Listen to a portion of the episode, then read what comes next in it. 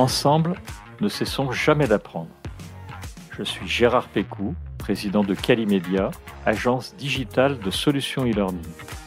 Je vous accueille sur Never Stop Learning, un podcast qui vous fait rencontrer des acteurs de la formation entrepreneuriale et éducative d'aujourd'hui et de demain. Bienvenue à nos auditeurs pour ce nouvel épisode de Never Stop Learning.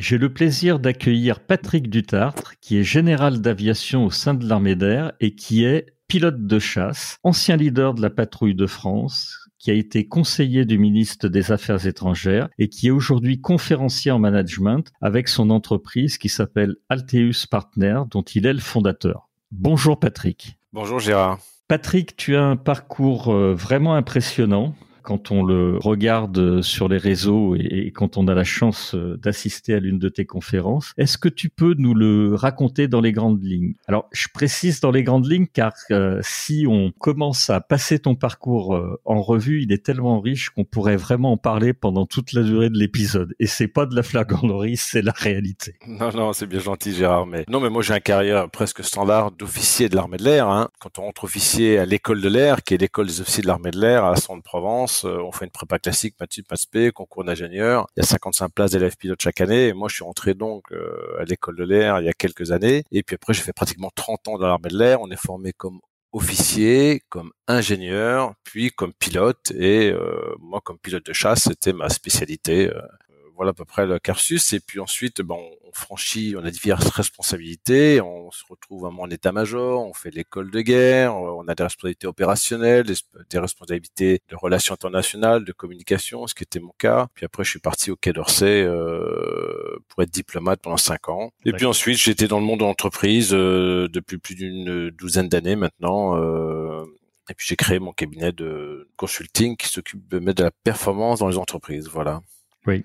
On y reviendra d'ailleurs sur cette partie-là. Avant qu'on rentre dans le cœur de l'épisode, quand je disais que tu avais un parcours euh, qui était riche et que tous les pilotes ne deviennent pas leaders de la patrouille de France, déjà, tu me le confirmes Oui, oui, il faut, beaucoup de, il faut beaucoup de chance en fait. Ah, il faut beaucoup de chance. Tu nous expliqueras alors. Et puis moi, j'avais juste avant encore une fois que l'on parle de formation pour le coup dans l'armée de l'air. Je voulais savoir quand même qu'est-ce qui t'a amené à devenir pilote de chasse au sein de l'armée de l'air? C'était une vocation, c'était. Quand on prend euh, les cursus des élèves d'une promotion, on a autant d'histoires différentes que d'individus. Euh, j'ai mon copain euh, Philippe Delhomme euh, que j'ai rencontré à l'école de l'air, qui était mon voisin de Chambray. Lui, depuis l'âge de 4 ans, il voulait être pilote de chasse et pilote d'essai, ce qu'il est devenu en finissant patron des, des, avions d'essai d'assaut. Et pour ma part, euh, moi, j'ai pensé assez tard. Je cherchais à faire un métier sportif et intellectuel. D'accord. Et c'est ce qui m'a amené à me dire, tiens, je pourrais être pilote. Et puis les armées de l'air, bah oui, ça c'est bien, ça effectivement. Et puis pilote de chasse, voilà, c'est comme ça que ça s'est fait en fait. Et j'ai adoré ce métier en fait, oui, certainement. Il y a de quoi. Dans le Never Learning, donc on parle vraiment beaucoup de formation pour comprendre comment on peut l'améliorer justement cette formation. Et j'ai pensé euh, qu'avec toi, on avait beaucoup de choses à apprendre de l'armée de l'air et du monde de l'aéronautique en règle générale. Pour commencer, est-ce que tu peux nous présenter comment vous construisez un plan de formation ou une formation au sein de l'armée de l'air? En fait, au sein de l'armée de l'air et de manière plus générale au sein de l'aéronautique, on est extrêmement pragmatique. On a à peu près une cinquantaine de métiers différents et les gens qui débarquent chez nous, notamment dans l'armée de l'air, ils ne savent rien faire. En dehors des médecins, à qui on va leur apprendre une spécialité qui est celle du personnel navigant, mais les autres, ils ont juste un niveau d'études correspondant au type de métier, au type de carrière qu'on va leur proposer. Et ensuite, on va les former.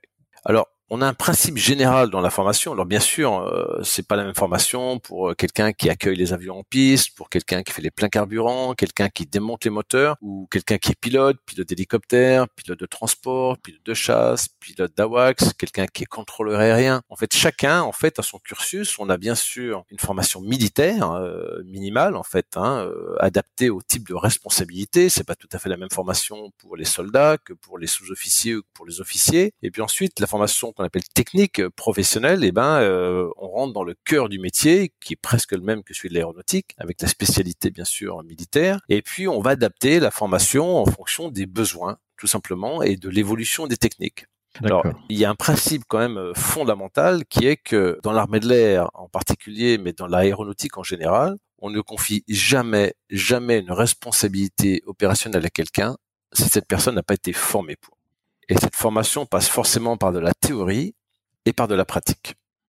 D'accord. Alors justement, comment vous construisez ces parties théoriques? Vous créez des cours que les apprenants doivent suivre de manière classique. Ça fonctionne comment dans l'armée de l'air, ce type bah, de formation D'abord, on a des écoles de formation et puis en plus, il y a un principe, c'est que dès qu'on est formé, on devient aussi formateur. C'est-à-dire que la plupart d'entre nous, dès qu'on arrive à un certain niveau, on transmet notre savoir-faire. Ça, c'est un principe général. Et puis, euh, au niveau de la théorie, ben c'est à la limite, c'est comme un code. Vous savez, vous apprenez les, les, règles du code de la conduite, par exemple. Et nous, on a des tests qu'on appelle des tests sans question pour les pilotes, par exemple. Donc, c'est-à-dire qu'il faut connaître parfaitement l'avion euh, au niveau des principaux systèmes, qu'ils soient électriques, hydrauliques, mécaniques, les caractéristiques du moteur, les caractéristiques des circuits carburants, les caractéristiques des systèmes euh, qu'on embarque, des systèmes d'armes, des systèmes de navigation et d'armement. Il faut connaître euh, le minimum de connaissances théoriques sur ces matériels en fonction des matériels qui nous sont confiés en fait. Et en fait, la formation, elle est, elle est non-stop en fait. Le principe est toujours le même. Il faut que les gens soient compétents sur leur matériel. Donc, on les forme. D'accord. Et pour la partie concrète, d'après ce que je crois comprendre, vous faites vraiment des mises en situation où est-ce que l'apprenant il se place plutôt sur le terrain en tant qu'observateur? Ah non, on a des cours théoriques. D'accord. Et après, c'est des mises en situation. Pas tout à fait. Il peut y ah, avoir des tas d'outils aussi euh, qui vont nous montrer comment un moteur tourne. On a des, bancs euh, hydrauliques de démonstration, on a des bancs électriques, on a des bancs moteurs. On va aller voir des avions euh, démontés, tout ça pour que les gens perçoivent très rapidement, concrètement, ce qu'ils ont appris en théorie. D'accord. Et puis ensuite, euh, une fois qu'ils vont arriver dans une unité, on va leur apprendre pour un, un mécanicien comment est-ce qu'on démonte un moteur, comment est-ce qu'on remonte un moteur, quels sont les principes pour ne jamais oublier un matériel dans un équipement. Pour un contrôleur aérien, on va lui apprendre les principes généraux de la circulation aérienne, la circulation aérienne générale, la circulation aérienne sur un aéroport, la circulation au sol. Chacun a ses spécialités un petit peu. Et pour un pilote, c'est pareil, chasse, transport, euh, hélicoptère. Et euh, d'une manière générale, pour les pilotes, par exemple, le secret, ça va être la progressivité. C'est-à-dire que, vous savez, la formation d'un pilote de chasse, c'est assez long. Hein on va être rentable au bout de trois ans et demi de formation euh, à voler presque tous les jours. Et euh, on va obtenir la plus haute qualification d'un pilote de chasse, qui est celle de chef de patrouille. On va l'atteindre au bout de six ans et demi à sept ans. Ah oui. Et le principe, c'est que chaque vol, pratiquement, va être plus difficile que le précédent. Et donc, euh, quand vous commencez à voler, par exemple, je vous donne un exemple, vous n'avez jamais volé votre vie, vous rentrez dans l'armée de l'air et vous faites votre premier vol, et ben vous avez un instructeur qui a un programme à vous faire faire pour ce premier vol. Tout ça, c'est très étudié en fait avec l'expérience. Il vous explique comment faire. Donc vous, vous apprenez la théorie, vous préparez votre vol, ensuite vous faites un briefing, vous partez en vol, vous faites du mieux que vous pouvez, et à l'issue du vol, l'instructeur va vous faire un débriefing, point par point, tous les points qu'on devait aborder, et il va vous mettre une note. Pour un pilote, il y a quatre couleurs. Bleu, vert, jaune, rouge. Bleu, c'est bien, vous êtes au-dessus de la cour d'apprentissage. Idéal. Vert, vous êtes sur la cour d'apprentissage. Jaune, vous êtes en dessous. Et rouge, c'est comme au football, carton rouge, on sort. D'accord. Et donc la difficulté pour la formation d'un pilote, euh, c'est un paramètre assez amusant, c'est tout simplement la vitesse d'apprentissage il faut arriver à suivre cette courbe idéale d'apprentissage. ça, c'est pour la, la, formation la plus exigeante parce qu'elle coûte très cher, vous imaginez bien, euh, celle d'un pilote de chasse.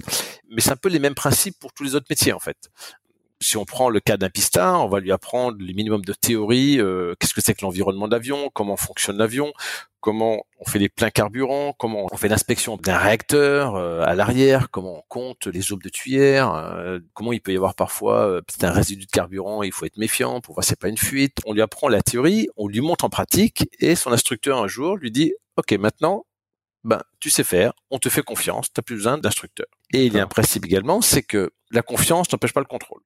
Donc on part du principe quelle que soit la question, un pilote, un mécanicien, un contrôleur peut faire des erreurs. Et donc, on essaie de mettre en place des outils pour qu'il en fasse évidemment le moins possible. C'est pour ça qu'on utilise en aéronautique euh, les principes des checklists, les principes euh, de travail en équipage, euh, pour un pilote quand il est tout seul, des principes de redondance, enfin tout ça.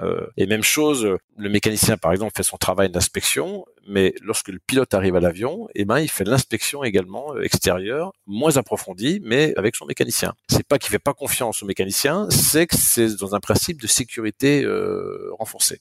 D'accord. On en avait parlé un peu et tu m'expliquais que la notion de débriefing était extrêmement importante. C'est-à-dire qu'il y a la partie théorique, il y a les parties pratiques, mais dans l'armée de l'air et tu m'avais expliqué, je crois, euh, je, je voudrais pas traduire tes propos, mais que dans l'aviation en général, le débriefing c'était euh, tout. En tout cas, c'est un élément euh, essentiel. Essentiel. essentiel. Moi, j'ai l'habitude de dire que si en 66 ans, on est passé du premier vol des frères Wright le 17 décembre 1903 à notre ami Neil Armstrong le 20 juillet 69 sur la Lune, ce qui est ridiculement court au regard de l'histoire de l'humanité. Incroyable. Le premier vol, comme ça, un petit saut de puce avec les frères Wright et 66 ans plus tard, on est sur la Lune. Ça vient notamment grâce aux vertus du débriefing.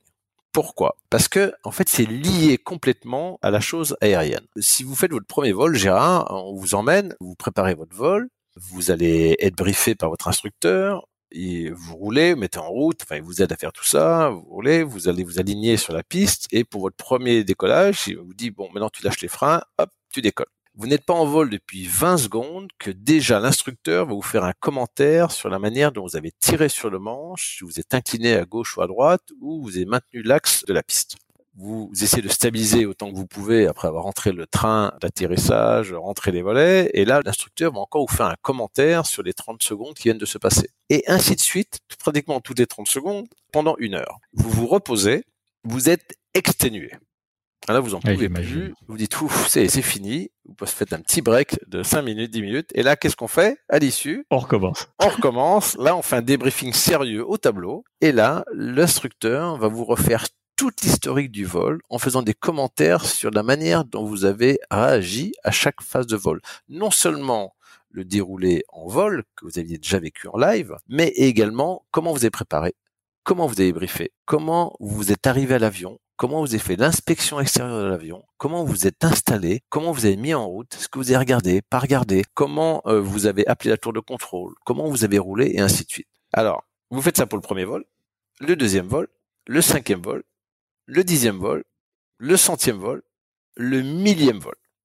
D'accord. Alors là, Gérard, vous allez me dire, bah, au bout de mille vols, quand même, vous n'avez plus d'instructeur. Eh ben, c'est tout à fait juste. On n'a plus d'instructeur. Du coup, qui est-ce qui débriefe?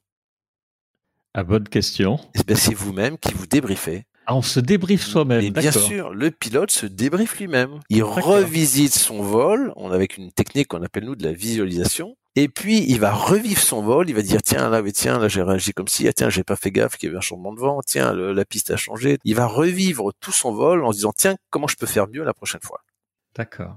Et comme les pilotes font ça, les mécaniciens font ça, les contrôleurs font ça, et d'une manière générale, dans le monde aéronautique, tout le monde fait ça en fait. C'est culturel.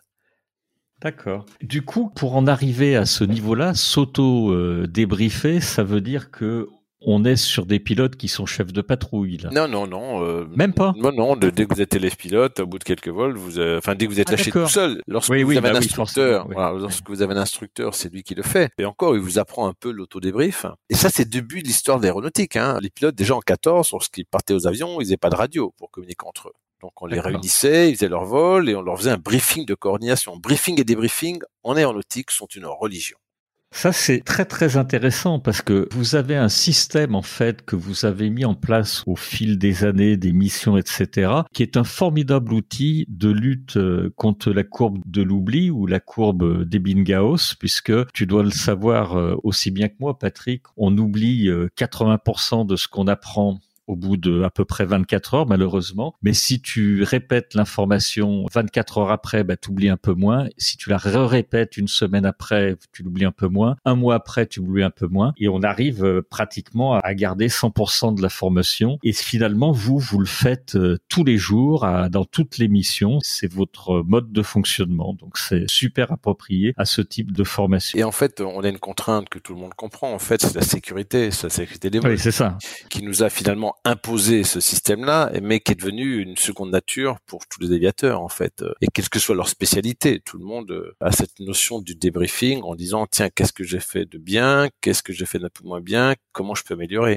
Et également dans l'histoire, euh, il y a eu beaucoup d'accidents aériens dans l'histoire, et on s'est toujours dit si on ne fait rien, c'est ce qu'on appelle Warren Murphy, de Murphy's Law, ça va se reproduire. Ça va se reproduire. Donc c'est pour ça qu'on met une analyse aussi importante qui est absolument remarquable pour trouver le pourquoi du pourquoi du pourquoi. Lorsqu'il y a un accident aérien, il y a des accidents aériens bien sûr célèbres que tout le monde connaît et on va les creuser, chercher des boîtes noires à 2000 mètres de fond euh, sous la mer ou plus loin parfois parce qu'on veut absolument savoir ce qui s'est passé. Pour pas que ça se reproduise. Exactement. Et ça, c'est l'esprit aéronautique. Hein. C'est une notion très importante dans le débriefing. On n'est pas là pour chercher un coupable. On est là pour chercher une solution. Une solution. Comment, collectivement, on peut mettre en place des principes pour pas que ça se reproduise? D'accord. Je voulais revenir sur une notion euh, qui est très importante aussi dans l'armée de l'air et notamment sur la visualisation et je crois que au niveau de la patrouille de France, c'est quelque chose qui est très très utilisé la visualisation et quand on regarde euh, du sol un spectacle de la patrouille de France ou quand on regarde quelques vidéos que tu as pu me montrer, bah on comprend pourquoi il vaut mieux visualiser euh, ce qu'on va faire quand on est en vol à quelques mètres de distance, je crois. Oui, effectivement, on l'imagine bien euh, pour la patrouille, mais je, vais y revenir. Ce qui est intéressant, c'est qu'en fait, euh, il y a plusieurs formes de visation. Hein, mais nous, on utilise celle qui ressemble un peu à la sophrologie. C'est l'art, l'art de se projeter mentalement dans le futur, enfin dans le temps et dans l'espace. Euh, mais pourquoi est-ce qu'on fait ça? Mais les aviateurs n'ont pas le choix en fait. La première chose, c'est qu'on va visualiser un objectif à atteindre avant de disposer de Google Earth, ce qui nous permet d'avoir une image, une photo aérienne sur toute la planète, on n'avait pas de moyen d'avoir des photos de tous les terrains. Qu'est-ce qu'on faisait euh, N'importe quel aviateur qui voulait aller d'un point A à un point B, enfin d'un autre terrain, avait un dessin. Il y a un document qui est standardisé au niveau mondial où il va prendre l'adresse du terrain et il va consulter la documentation aéronautique. Et la première chose que vous avez, c'est le dessin du terrain c'est-à-dire la longueur de piste, la largeur de piste, combien de pistes, qu'il y a une piste en dur, une piste en herbe, quelles sont l'orientation de la piste par rapport au nord géographique, la position de la tour de contrôle, la position des taxiways, la position des parkings, pourquoi faire? Ben, Tout simplement pour que le pilote visualise l'objectif qu'il va atteindre, c'est-à-dire le terrain sur lequel il va se poser. Ensuite, il y a une deuxième feuille qui est exactement le même terrain, mais beaucoup plus petit. Pourquoi? Ben, Tout simplement parce que c'est un dessin de l'environnement de l'objectif où se trouve le terrain de Brest par rapport à la ville de Brest, où se trouve euh, l'orientation de la piste par rapport à l'Andivisio, par rapport à l'Orient, par rapport au trait de côte, par rapport au point d'entrée? On fait ça euh, à Centre-Provence, on fait ça sur tous les terrains de France et de Navarre, et Dieu sait s'il y en a. Tout ça pourquoi? Pour que, exactement comme le déroulé d'un projet, le pilote donc visualise son objectif, ensuite visualise l'environnement de son objectif, Ensuite, trace une carte avec des points de report pour visualiser les différentes étapes nécessaires avec les minimums de carburant disponibles pour pouvoir atteindre cet objectif, pour vérifier également s'il est dans le bon tempo, dans le bon timing, et également pour prendre des décisions en temps réel. En fait, en aéronautique, bon, on peut en parler des heures, hein, la visualisation, c'est ce que j'apprends souvent aux chefs d'entreprise, euh, comment développer cet outil euh, pour la performance. Chez nous, c'est une seconde nature, on n'a pas le choix, on s'en sert essentiellement pour anticiper les événements et pour être performant dans la gestion de projet. D'accord. Très très intéressant. Parce que chaque vol en aéronautique, ça c'est une notion importante à, comprendre, c'est que va se gérer en mode projet. Pourquoi? Parce que le résultat est directement mesurable, quantifiable. Est-ce que l'avion d'Air France est bien posé demain à 18h30 à Washington? Première question, est-ce qu'il est bien posé à Washington? Est-ce que le pilote s'est pas trompé d'aérodrome? Deuxième chose, est-ce qu'il est bien à l'heure? Troisième chose, est-ce qu'il a bien tous ses passagers, tous ses bagages? Quatrième chose, est-ce qu'il a respecté les couloirs aériens? Cinquième chose, est-ce qu'il a optimisé le budget, c'est-à-dire le carburant, pour optimiser son vol? Et dernière question qu'on va se poser, c'est est-ce que les passagers sont contents? Eh ben, vous voyez bien que le, le résultat d'un vol, d'un simple vol, le résultat est mesurable, quantifiable, et donc on le gère en mode projet. Et ce qui est très amusant, c'est que sur la planète Terre, tous les aviateurs du monde utilisent la même méthode. La même méthode. On soit chinois, américain, turc, français, israélien, anglais ou roumain, tout le monde va utiliser la même méthode. Et cette méthode, c'est quoi? Un, on prépare son vol. Deux, on brief. Trois, on visualise, on réalise son vol. Quatre, on débrief. Cinq, compte rendu. Compte rendu. Je voulais revenir, Patrick, euh, sur la, la, notion de formateur. J'ai cru comprendre que vous formiez pas vraiment des formateurs, mais que on devenait finalement formateur au fur et à mesure, à, base d'expérience. Est-ce que c'est la réalité ou est-ce que vous arrivez quand même à, à former des formateurs? Ou est-ce que c'est l'expérience et la continuité qui font qu'à un moment, tu as la capacité de former d'autres apprenants? Eh ben, c'est les deux, mon général. C'est les deux. c'est toi le général. Je te le rappelle.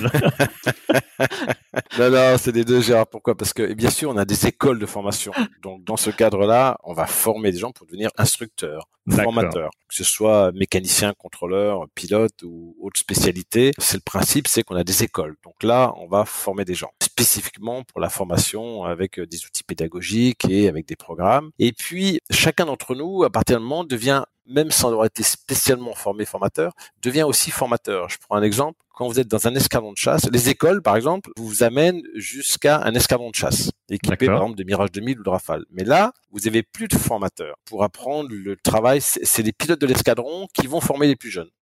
D'accord. En fonction de le degré de qualification, que nous on appelle sous-chef de patrouille, chef de patrouille, c'est-à-dire que c'est des gens qui emmènent dans leur aile un plus jeune, un ou deux ou trois avions dans leur aile. Et ces gens-là, eh ben, ils vont transmettre le savoir-faire un an auparavant, ils volaient tout seuls. Euh, ils avaient appris toutes les facettes de l'aviation de combat. Et puis, on va leur passer, on va les aider à devenir euh, responsables de deux avions. Donc là, on, va leur donner une formation qu'on appelle chef de patrouille. Et puis, à ce moment-là, il va transmettre lui-même son savoir-faire de pilote de chasse. Et chef de patrouille, c'est la même chose. Et donc, euh, c'est comme ça qu'en fait, on est tous amenés dans un escadron de chasse, en tout cas, à être formés, puis à former ses équipiers. D'accord. À l'issue des formations, j'imagine que vous avez un système d'examen. Ça se traduit par des diplômes, des certifications. À la certification, on peut répondre oui, puisque tu nous as parlé tout au long de l'épisode. Mais tu me confirmes que vous avez tout ce, ce système-là. Il y a des examens, il y a des certifications, il y a des diplômes peut-être. Oui, oui, absolument. Il y a certificats pour toutes les spécialités, en fait, euh, en fonction de leur expérience. Mais je vous le disais en préambule, toute formation en aéronautique est euh, sanctionnée par un résultat théorique et pratique. Donc, vous devez savoir un minimum de théorie, et puis ensuite, on vous met en pratique, soit sur des simulateurs, soit sur euh, dans la réalité. Et c'est là que le, le formateur confirme la qualification, en fait, que ce soit en vol ou au sol, en fait. D'accord. Il y a des examens, donc tu parlais des 100 questions, notamment pour les pilotes. Ça, c'est quelque chose qui se fait aussi pour les 50 corps de métier. Chaque fois, vous avez des systèmes euh, d'évaluation? Il y a toujours des évaluations, théoriques et pratiques. Après, ça évolue en fonction des spécialités, ça évolue un peu en fonction des époques, ça, ça évolue. Mais c'est toujours le principe, c'est que on veut que quel que soit le métier, la personne sache de quoi elle parle, premièrement, et deuxièmement, quelle est de la pratique? Et la pratique, c'est vraiment euh, sur le terrain, on vérifie avec un parrain ou un instructeur ou un formateur que la personne sait faire. D'accord. Euh, et les plus anciens vérifient régulièrement qu'on maintient aussi ce niveau de formation. Vous savez qu'il y a une chose qui est assez amusante, et l'exemple bien même des pilotes les plus expérimentés. Hein, vous êtes testé régulièrement sur votre niveau de formation, même en tant que pilote. C'est-à-dire que je prends un commande bord Air France, euh, il va être testé trois fois dans l'année, deux fois au simulateur et une fois euh, en vol avec un instructeur pour voir si les procédures ne dérivent pas dans la cabine. Un pilote de chasse, euh, chef de patrouille confirmé, si par exemple vous êtes le plus ancien pilote de Rafale, mais que maintenant vous êtes en état-major et que vous volez moins régulièrement, si vous volez pas pendant 30 jours, vous n'avez pas le droit de partir directement en vol, vous êtes obligé de faire un simulateur. D'accord. Si vous volez pas pendant 45 jours, vous allez devoir faire un vol avec un instructeur derrière vous. D'accord. Alors que l'instructeur est peut-être moins qualifié que vous, moins expérimenté que vous, mais comme lui, il vole tous les jours, il va juste vérifier que vous n'avez pas perdu euh, en termes de qualification et de technicité c'est ce que tu disais tout à l'heure, c'est que la sécurité, en fait, elle est tellement importante, le, matériel, surtout pour les pilotes, est tellement cher qu'il n'y a pas de choix. Quoi. Quand vous regardez cette évolution de l'aéronautique, c'est extraordinaire ce qu'on a pu faire comme gain de productivité et de sécurité simultanément. L'aéronautique est l'exemple même de l'alliance de la performance et de la sécurité. On est arrivé en 2017, par exemple, il y a eu zéro accident dans l'aviation civile commerciale mondiale. Je dis bien. C'est impressionnant. Ouais. C'est impressionnant. C'était la première fois que ça arrivait. Bien sûr, c'était avant la période de Covid, mais c'était quand même 3,5 milliards de passagers par an. 80 000 vols par jour sur la planète. C'est quelque chose d'absolument hallucinant. Et euh, avec tous les aléas que peuvent rencontrer euh, un pilote ou un, vol, euh, sachant que tout le monde doit contribuer à, à la performance. Et c'est ça qui est extraordinaire regardez un aérodrome euh, comme Roissy ou Orly, euh, lorsqu'il y a un trafic extrêmement élevé, si vous arrivez avec un peu d'avance et vous prenez un petit café chez Paul ou, à la durée ou ailleurs, et vous prenez le temps de regarder ce maelstrom, ces gens qui rentrent, qui sortent dans tous les coins, c'est un spectacle absolument extraordinaire. tout à fait. Et vous regardez qui est stressé? Les passagers. Les passagers sont stressés, vous et moi quand on prend l'avion.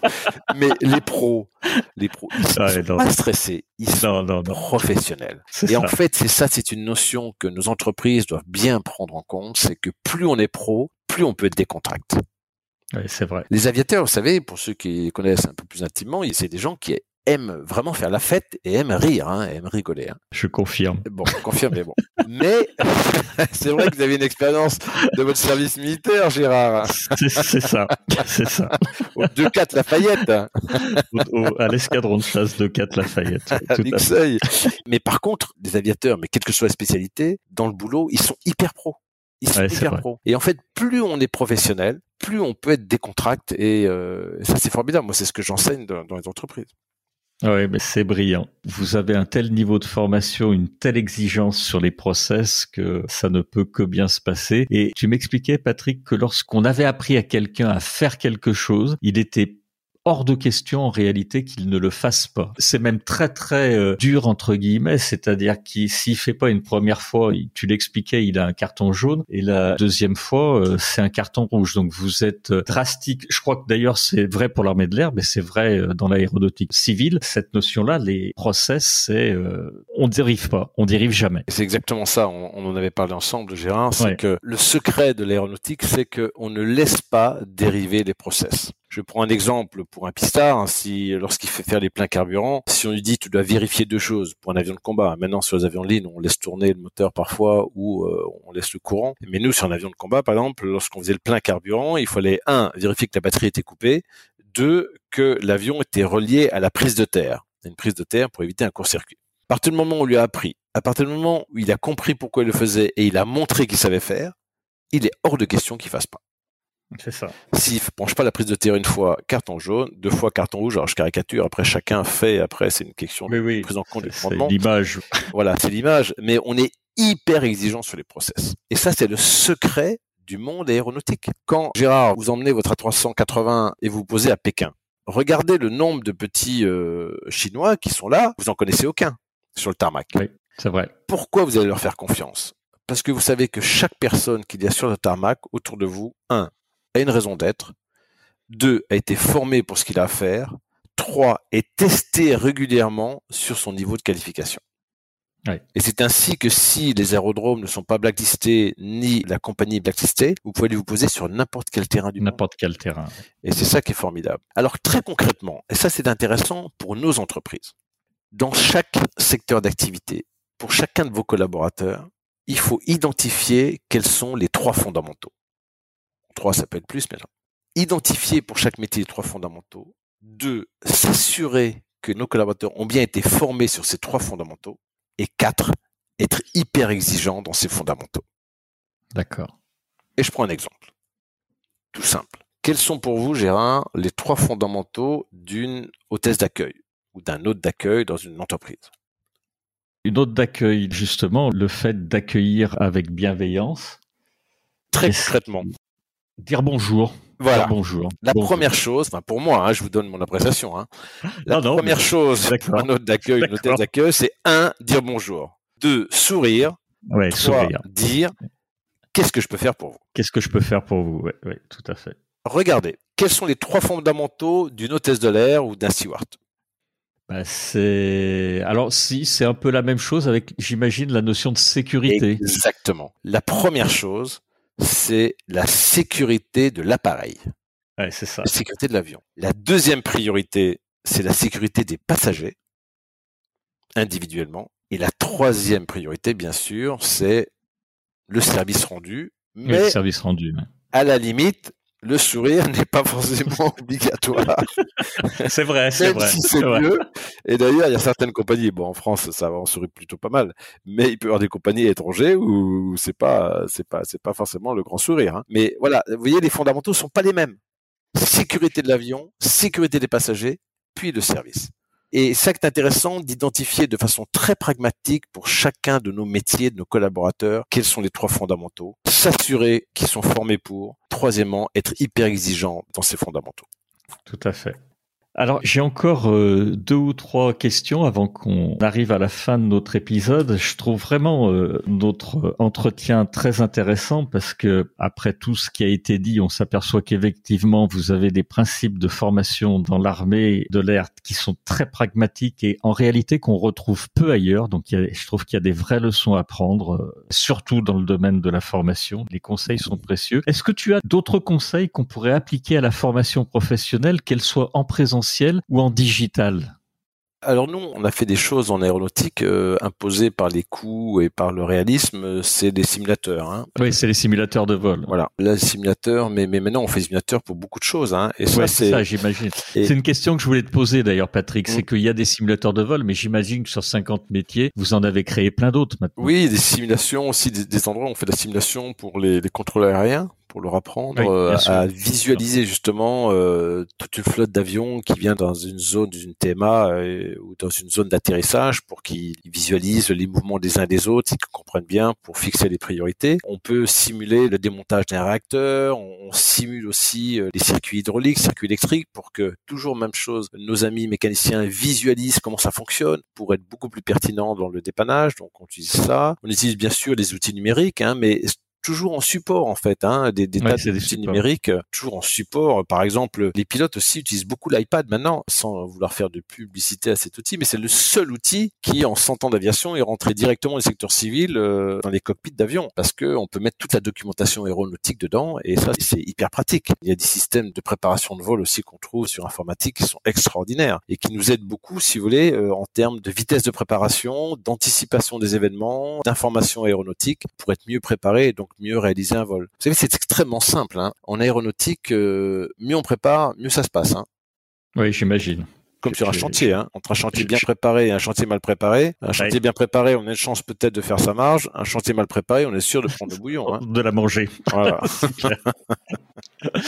J'ai une dernière question, Patrick, avant qu'on conclue ce podcast. C'est comment tu vois, toi, le futur de la formation dans l'armée de l'air? Qu'est-ce qui va changer euh, si on se projette dans dix ans? Ben, euh, en fait, l'aéronautique a toujours été à la pointe de plein de choses. Hein. Euh, je veux dire, bien sûr, la réalité virtuelle nous aide. D'ailleurs, la réalité virtuelle, une fois de plus, a été inventé euh, quasiment par les aviateurs, hein, parce que Dassault Systèmes, pour pas le citer, avec Katia, a inventé euh, Katia, qui est un système de logiciel en troisième dimension pour mettre au point finalement les avions, a été acheté par tous les constructeurs euh, du monde, quasiment dans l'industrie aéronautique et même Boeing, je crois, a acheté Katia. D'accord.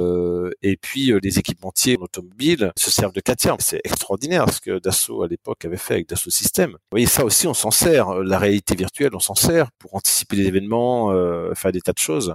Mais sinon, c'est très pragmatique, hein, euh, l'aéronautique. Donc, euh, on se sert des outils dans un but, c'est d'être performant, d'être professionnel et dans la décontraction. D'accord. La patrouille de France, donc je voulais savoir finalement ce qui était différent entre finalement un pilote qui a été formé, qui est ultra performant? Pourquoi il va être choisi dans la patrouille de France? C'est ce Qu'est-ce qui est différent en termes de formation dans cette unité d'élite? Comme toujours, hein, assez pragmatique. En fait, la patrouille de France, c'est on va prendre un pilote de chasse, si vous voulez, à voler en formation les uns à côté des autres, entre 200 et 750 km heure, à 3 mètres 50 les uns des autres, dans toutes les, positions. Donc ça, c'est un truc qui fait très très peur au début et qui est pas du tout naturel et qu'on a évidemment strictement interdit de, faire dans, dans l'aviation de combat auparavant, surtout dans de telles évolutions. Et en fait, les pilotes, on va leur apprendre. Alors, ce qui est très amusant comme critère de recrutement, l'un des trois critères de recrutement, c'est l'aptitude du candidat à se mettre au service du collectif. Ça, c'est une notion très importante. On recrute bien sûr des pilotes qui ont une très bonne réputation, mais ça suffit pas. On est hyper vigilant sur l'attitude du pilote et donc son comportement à se mettre au service du collectif. Et ensuite, ensuite le secret, c'est que au début, ils se disent, ils sont complètement fous. Hein, euh, je vais jamais y arriver à faire ce truc-là. Et en fait, le secret, c'est tout simple, c'est la progressivité on va apprendre progressivement donc euh, les choses.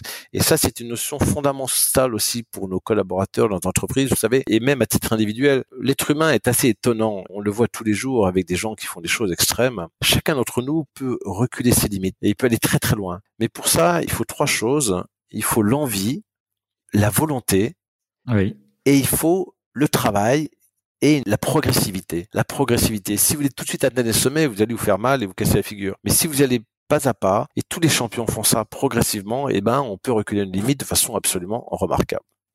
C'est quoi le poste le plus dangereux dans la patrouille de France? On n'est pas d'accord entre nous sur la charognard. J'étais avec mes anciens pilotes euh, il y a une trentaine d'années là, euh, hier, un peu plus tard qu'hier, et euh, on rigole toujours là-dessus. Non, non, en fait, non, le charognard est un peu déroutant. C'est l'ancien charognard qui vous parle, bien sûr.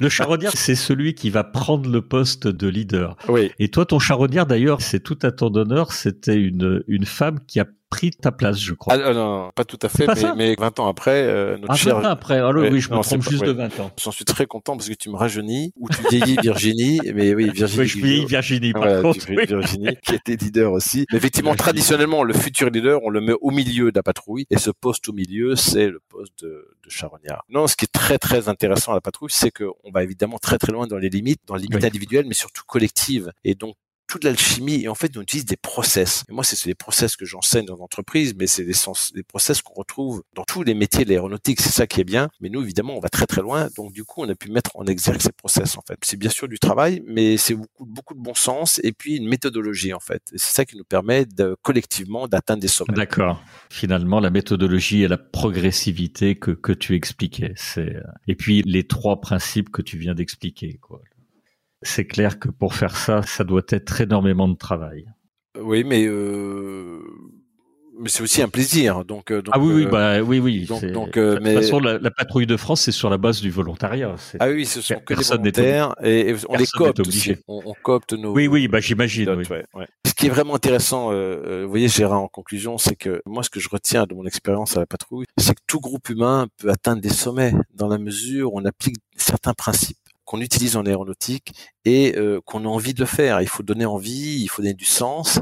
Et puis après, si chacun a bien sa place définie, qu'on forme correctement les gens et que on ait une progressivité dans la formation, on peut faire des choses extraordinaires. Et ça, c'est non seulement pour l'entreprise, mais c'est également pour un pays et c'est pour l'humanité. Il faut qu'on travaille tous ensemble euh, pour le bien commun. Je suis d'accord et comme tu le rappelais, j'ai eu la chance de, de, de pouvoir voir euh, une, une, toute petite partie de ce que vous faites pendant la période où j'étais à l'armée, j'avoue que ça, ça, avait été euh, fantastique. De travailler avec les pilotes de chasse, c'est quelque chose de fabuleux. Un très grand merci, euh, Patrick, pour euh, cet épisode et nous avoir dévoilé comment l'armée de l'air formait les gens. Merci euh, à toi, donc Patrick Dutart, qui est, je le rappelle, général de l'armée de l'air. Et puis, je voulais remercier euh, tous nos auditeurs euh, pour nous avoir écoutés jusqu'à la fin de ce podcast. Un très, très grand merci, Patrick, et, à très bientôt. Merci Gérard, et merci à tous, et, et belle semaine. Merci, au revoir. Au revoir, à bientôt.